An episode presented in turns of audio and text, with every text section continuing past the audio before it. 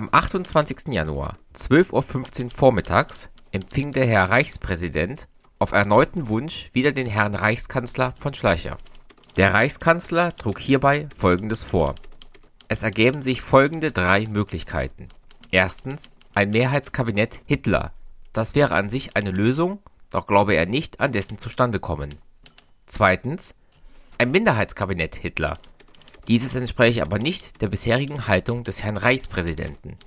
Drittens die Beibehaltung der jetzigen Präsidialregierung, diese könne aber nur dann arbeiten, wenn sie das Vertrauen und die Vollmacht des Herrn Reichspräsidenten hinter sich habe gegen eine Regierung auf der schmalen Basis der Deutschnationalen und so weiter ohne Nationalsozialisten wären neun Zehntel des deutschen Volks. Das würde zu revolutionären Erscheinungen und zu einer Staatskrise führen. Wenn die jetzige Regierung vor den Reichstag treten solle, müsse er um die Zusage der Auflösung bitten. Der Herr Reichspräsident erwiderte, das kann ich bei der gegebenen Lage nicht.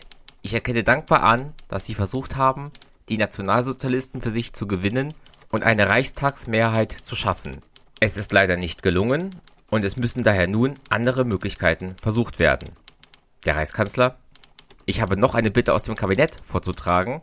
Einige Reichsminister lassen den Herrn Reichspräsidenten bitten, ihm unmittelbar über die politische Situation noch berichten zu dürfen.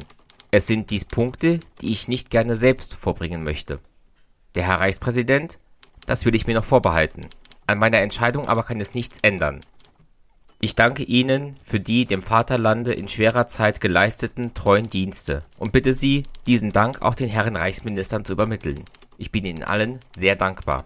Der Reichskanzler Bei der Neubildung der Reichsregierung bitte er den Herrn Reichspräsidenten, namentlich das Reichswehrministerium, keinem Parteigänger Hitlers zu übertragen.